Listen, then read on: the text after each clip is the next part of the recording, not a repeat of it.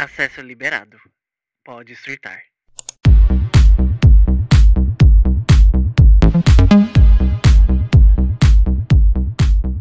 E aí, pessoal, sejam bem-vindos à Poética Arte de Surtar, episódio de sexta-feira. Sextou aí pra nós. Eu sou o Folk. E hoje, gente, eu tava querendo falar sobre adaptações, sobre live actions, porque é um tema muito polêmico, né? Apesar de eu não achar. é muito polêmico. Eu acho que depois que a Disney começou a, a ter essa avalanche de todo ano ter uma, um live action, as pessoas começaram a se perguntar do porquê que existe live action, se é bom mesmo fazer um live action e tudo mais. É claro que assim, existem diversos motivos, eu acho que o maior deles é a grana, é você também voltar um clássico ou transformar uma obra em outra, mesmo sendo a mesma história, mas trazendo um público novo para assistir, né? Porque, querendo ou não, gente, esses live actions, eles vão para plataformas de streaming e tudo mais. Vamos, por exemplo, falar de. Eu, já, já, eu vou falar dos que estão aí no título, mas eu vou trazer aqui um exemplo rapidinho, tipo assim, do One Piece, que é um anime. Ele sendo um anime, anime, não é muita gente que vai assistir. Mas, até porque, né, gente, 300 mil episódios, 30 mil episódios, assiste quem é louco e não tem o que fazer. E essa é uma verdade aí. Ou quem realmente consegue conciliar o tempo, mas. Tem gente que não gosta de anime, tem gente que não vai assistir 30 mil episódios, tem gente que não vai assistir tudo isso. Mas quando a Netflix vai e cria uma adaptação, cria um live action, as pessoas que assistem é, coisas de fantasia e tudo mais vão se sentir interessadas e vão acabar assistindo a série. Pessoas diferentes vão acabar se atraindo pela série, mesmo às vezes nem saber, nem tendo conhecimento de que era um anime, sabe? De que é um anime, no caso. Então eu acho que existem esses motivos principais, que é o motivo sim, do dinheiro, acho que não tem nem como não falar que é o dinheiro, né, gente? Pelo amor de Deus. A gente sabe que de um filme, de uma série, sai merchandise, eu ia falar merch, sai o merchandise, sai os brinquedos e sai mil e uma coisas.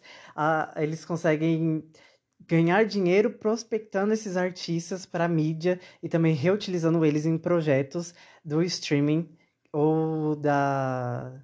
Enfim, da, dali da linha, tipo a Disney. Eu não consigo pensar em outros motivos, para falar a verdade, além do dinheiro. e da, da chance de catar mais um público diferente, de aumentar esse público. Também tem, é, eu acho que, interesse dos autores, quando se parte deles ou quando também é colaborado com eles, de que a sua obra cresça e conheça e atinja novas pessoas, né? Acho que também tem essa vontade. Eu acho que, sei lá, eu vejo live action, eu pessoalmente, vejo live action como uma oportunidade de conhecer e entender a história de outro jeito, sabe? Por exemplo, sei lá. É, não vou conseguir dar um exemplo agora, não. Minha cabeça tá bem parada. Mas eu acho que, tipo assim. É, não, acho que tem como dar um exemplo. Já vamos entrar em One Piece? Vamos trazer um One Piece aqui da listinha?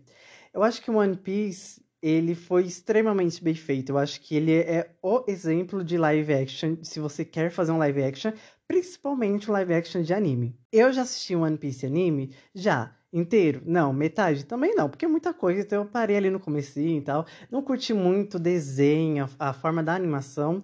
Pelo menos não no começo, eu sei que vai melhorando com o tempo, obviamente.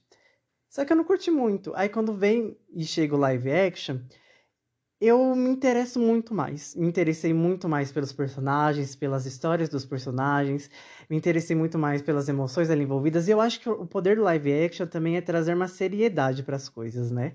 É conseguir também fazer com que as pessoas se conectem de uma forma um pouco mais pessoal com aqueles personagens. Porque, por exemplo, uma pessoa que não se conecta tanto com anime, mas gosta de assistir, talvez assistindo live action se conecte muito mais por ver uma pessoa mesmo ali fazendo o personagem, né? Tra transmitindo emoções.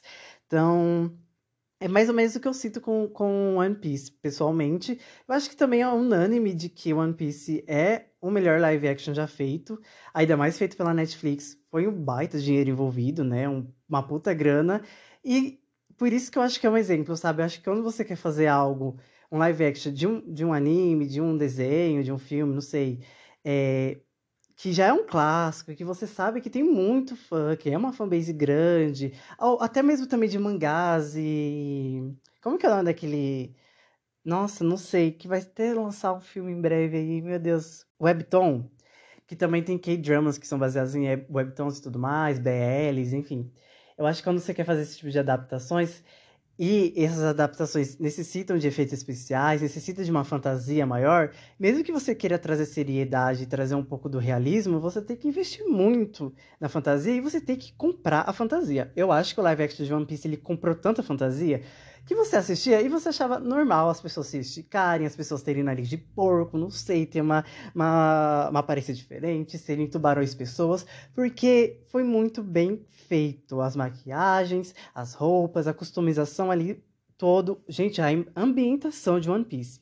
A ambientação de One Piece. Eu não vi os bastidores, tá? Talvez tenha muito fundo verde, acho que com certeza deve ter muito fundo verde. Sendo muito fundo verde ou não, é muito bem feito. Você enxerga o, o mundo de One Piece ali, sabe? Você se transporta para ele, você não fica assistindo achando meio estranho, que é o que acontece com os outros dois aí que eu vou falar daqui a pouquinho. One Piece, então, para mim, ele é realmente o exemplo, ele foi bem feito em todos os aspectos.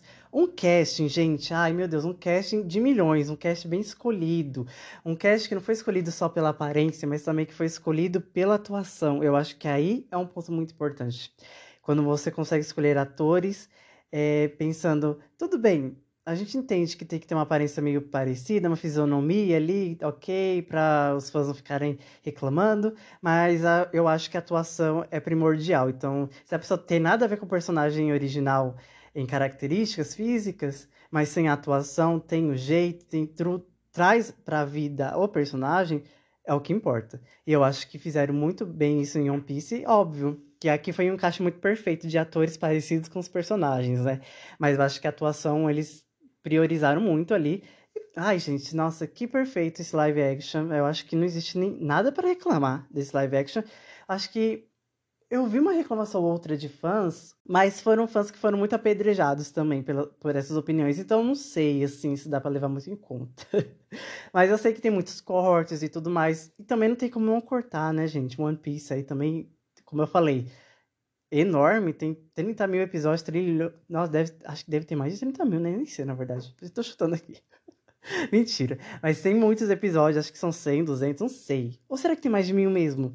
Enfim, é longo pra cacete, tem que cortar a história, tem que cortar personagens, tem que remanejar a história também, até porque não dá para se adaptar um anime a uma série de poucos episódios, tendo uma história onde a sequência é parecida. É difícil, né, gente? Eu acho que a série também dá a oportunidade de reestruturar algumas coisas que talvez o anime não entregue tanto. Ou talvez que no anime funcione e numa série não funcionasse. Entendeu? Vamos agora para Percy Jackson. Porque Percy Jackson, eu acho que muitas pessoas gostaram, muitos fãs gostaram muito da adaptação, o que é válido. Eu acho que a história realmente foi muito bem adaptada. É, eu gosto muito de Percy Jackson, então estou falando já de uma coisa que eu conheço. Mas, vamos lá. Eu acho que quando a gente. Ai, é muito difícil. Eu assistindo Percy Jackson, eu percebi que eu não consigo assistir série onde as crianças atuem mal. Porque eu fico naquele medo de julgar por ser crianças e eu sei que vai existir uma evolução. Mas se a gente lembrar de Stranger Things, começaram-se todos crianças, né? E eles entregaram boas atuações nesse começo. Então, assim, fica aí para quem quiser julgar. Eu vou partir do pressuposto que, assim, eles escolheram pela aparência, alguns, outros não, né? No caso da Annabeth, a gente sabe, toda a polêmica e blá blá blá. Chatíssimo esse tipo de polêmica também, nossa. Enfim. Mas dos três ali, do trio principal, o Percy, a Beth e o Groover, o Groover é quem tem a melhor, assim, é, o melhor ator, que trouxe mais o personagem e que também não pareceu muito fake. A atuação do Percy, assim, eu não achei ruim. Mas ela também não é muito realista, sabe? Eu não achei ele tão bom assim, para ser ainda mais o, o, principal. Tô falando do ator, no caso, né? Não curti muito, assim, sabe? Mas eu acho que ele é um caso de que foi evoluindo durante a série. Eu acho que no episódio final ele entregou mais. A atriz que faz a Annabeth, eu achei ela bem ruizinha, bem durinha. Eu achei complicadinho, principalmente no começo, assim, eu acho que ela não trouxe muito. Ela traz a, a personagem, mas ela traz como se tivesse emoção nenhuma, sabe? Não tem uma. Não tem uma atuação legal ali. Mas ela é uma querida, tá? É, eu. Eu gostei dela, eu gostei dela atuando. Ah, não gostei dela atuando. é difícil falar isso, né? Eu não gostei dela atuando, mas eu gostei mais. Entre os três, eu gostei mais dela. Engraçado, né? Acho que é porque ela é uma menina, né? Eu prefiro personagens mulheres, atrizes mulheres. Só que a atuação dela ficou muito faltando a desejar, assim. Mas eu acho que Eu acho que ela tem uma, um futuro, assim. Eu, é, estudado em atuação, faço várias faculdades, enfim. Claro que eu tô falando de uma opinião própria, né, gente? Sem baseamento nenhum. Mas eu, assim, é minha opinião, eu não gostei da atuação dela. Não curti muito a atuação do Percy também, mesmo tendo essa evolução que foi uma evolução, evolução pequena. Curti mais o Groover, e mesmo assim, eu acho que os efeitos foram péssimos. As cenas de ações. Nossa, as cenas de ações de Percy Jackson da série da Disney, né? No caso que eu tô falando aqui, horríveis. São, não tem ação, sabe? Dá pra ver que não existe nada ali. Dá pra ver que eles estão gravando, vendo nada e eles estão tendo que fingir. Eu achei péssimo todas as cenas de ações. Tem umas ambientações que você fica, meu Deus do céu, sai desse fundo verde, sabe? Porque é gritante. Então, ficou umas coisas muito a falhar, assim. Não que eu esperasse muito dos efeitos da Disney, tá? Para quem assiste Descendentes, que nem eu, sabe muito bem como funcionam as coisas. Só que eu acho que esperava. Eu esperava um pouco mais. Que comprasse um pouco mais a fantasia, sabe? Eu acho que aquela. Aquela medusa ficou horrenda. Ficou péssimo, ainda bem que foi dois segundos que ela apareceu, assim, de, CGI, CGI, né? CGI. Porque, gente, que coisa horrível. Eu achei. Nossa, tem umas coisas ali que realmente é difícil. Tem umas cenas que ficou legal. Tem umas cenas que eles fizeram muito bem. Só que. Não sei se ele sobrepõe o que há de ruim na série, sabe? Acho que ficou faltando muito mais comprar. A atuação ficou mediana. Não vou falar que foi ruim. Porque em atuação ruim, a gente vai falar agora de Avatar. A adaptação aí do Avatar, live action que acabou de sair, o mais recente aí, da Netflix. E vamos lá. É, eu acho que muita gente gostou por conta que a história foi muito bem comprada. E eu acho que realmente foi muito bem comprada e eu gostei muito de como trouxeram a seriedade da história do desenho para a série. Só que eu acho que tem algumas coisas que eles poderiam ter trazido junto do desenho para a série. Ah, cadê a, a personalidade do Eng, gente? Meu Deus do céu, ele não tem personalidade nenhuma. Ele não é carismático, ele não é engraçado.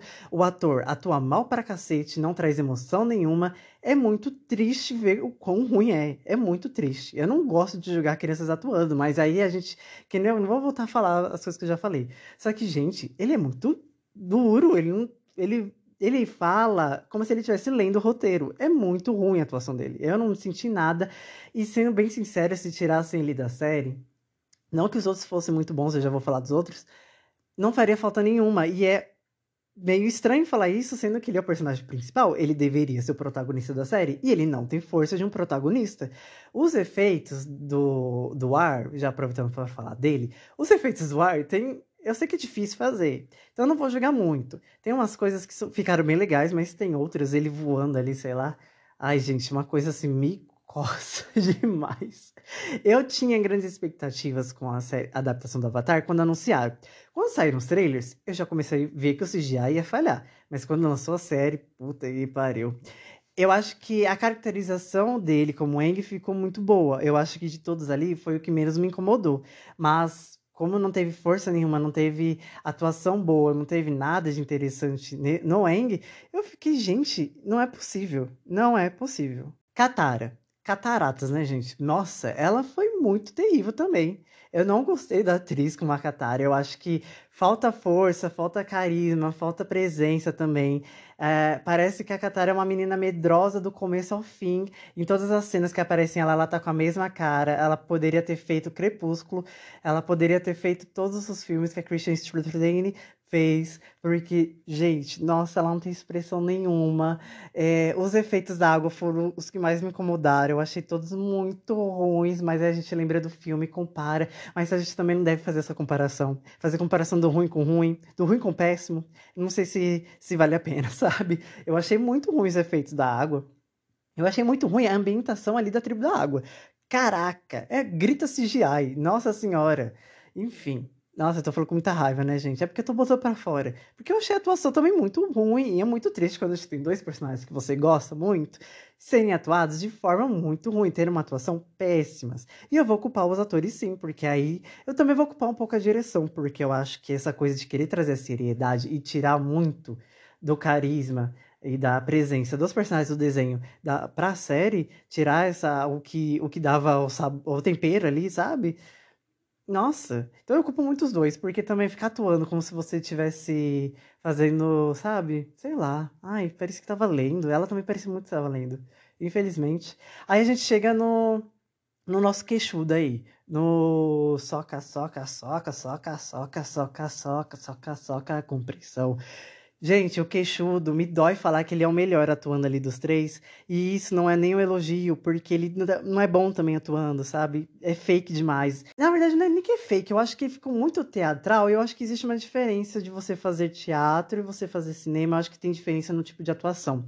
Eu acho que quando a gente assiste uma peça de teatro, a gente espera, a gente quer ver a atuação teatral, teatral sabe? Eu não sei se vocês vão conseguir entender. Não sei nem se faz sentido. Mas eu acho que ele trouxe muito, assim, sabe? Ficou muito teatral demais, não ficou nada real, sabe? E se já era para ser algo real, também não sei, né? Se os outros dois personagens estavam parecendo estar valendo, não tinha força nenhuma de personagem principal, imagina querer que o Sokka tenha, né? Só que eu acho que o Sokka é um dos personagens também mais carismáticos no desenho. E aqui a gente tem um pouco do carisma. Não sei se a gente chega a ter um pouco do carisma. Eu acho que a gente tem uma direção melhor para ele. E a gente tem falas mais interessantes em questão de, de, de, piadas, mas também são piadas que nem funcionam direito. Acho que tem coisas muito batidas que funcionam se são muito bem feitas, muito bem atuadas. Que no caso aqui no nosso trio não funcionou. E é isso aí. O resto, eu acho que assim, o Zuko Excelente. Eu acho que a Tribo do Fogo inteira, excelente. Eu acho que os efeitos do fogo foram os melhores. O CGI foi todo pro fogo. Eu acho que quem fez o casting da Tribo do Fogo inteira foi alguém que gosta de gente que atua bem. E ainda assim também achei um pouco mediano, mas tudo bem. Acho que não dá para julgar muito. Vamos fazer uma comparação do casting e um balanceamento. É, ficou faltando a desejar muito nessa questão aí. É difícil, porque quando é uma atuação boa, o CGI mediano, que nem foi, dá para ignorar, sabe? Dá tipo pra falar, nossa, tudo faz, mas atuação ruim. O CGI, a gente não consegue se distrair, porque o CGI distrai a gente, no caso, de forma ruim. Então não tem como a gente também comprar muito a fantasia. Complicado, né? Aí aquela peruca, gente, da princesa Yue, que fala. Nossa, Yui, sei lá como fala o nome dela. Que peruca tenebrosa, meu Deus, meu Deus, meu Deus. É muito feia, me tirou toda a concentração. E eu não nem. Ai, fala sério. Eu assisti Game of Thrones, gente, onde a peruca da Daenerys era terrível. E eu, mesmo assim, não ficava distraído.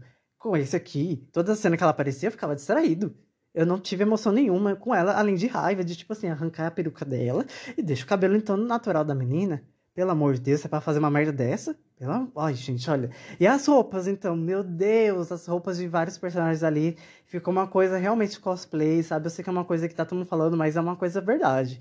Uma coisa meio. Fui na liberdade, comprei ali o que tinha e voltei para casa. Detestei muitas coisas de Avatar. Eu acho que desses três foi o que eu menos gostei de assistir. E é isso aí, gente. Ah, xinguei muito, reclamei muito, adorei. Pus pra fora. coisas fúteis, é muito bom falar de coisas fúteis, né, gente? E é isso aí, vejo vocês segunda, talvez. Vamos ver se vou conseguir gravar o lançamento da semana. Porque dessa vez eu não anotei que lançou música. Eu não anotei, porque eu ficava. Eu esperei álbum. Eu sei que a Miley lançou música. Uh, teve alguns K-pops aí que eu teria que pegar também pra ver. Vamos ver. Vamos ver se vai ter episódio segunda. Se não tiver, Vejo vocês sexta-feira novamente. Vou tentar trazer coisas mais fúteis pro podcast, tá? Chega de sentimento. Ai, coisa chata. Bye!